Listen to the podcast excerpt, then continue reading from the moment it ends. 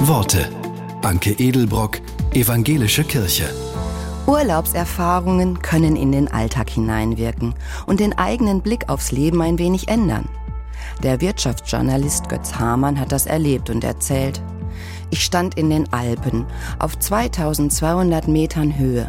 Der Himmel riss auf und Zugspitze, Alpspitze und Wetterstein waren zu sehen. Es war überirdisch schön. So sehr ich im städtischen Alltag zu den Zweiflern gehöre, dort oben nicht. Dort packt mich Ehrfurcht vor der, ich könnte sagen, Natur, aber ich denke Schöpfung.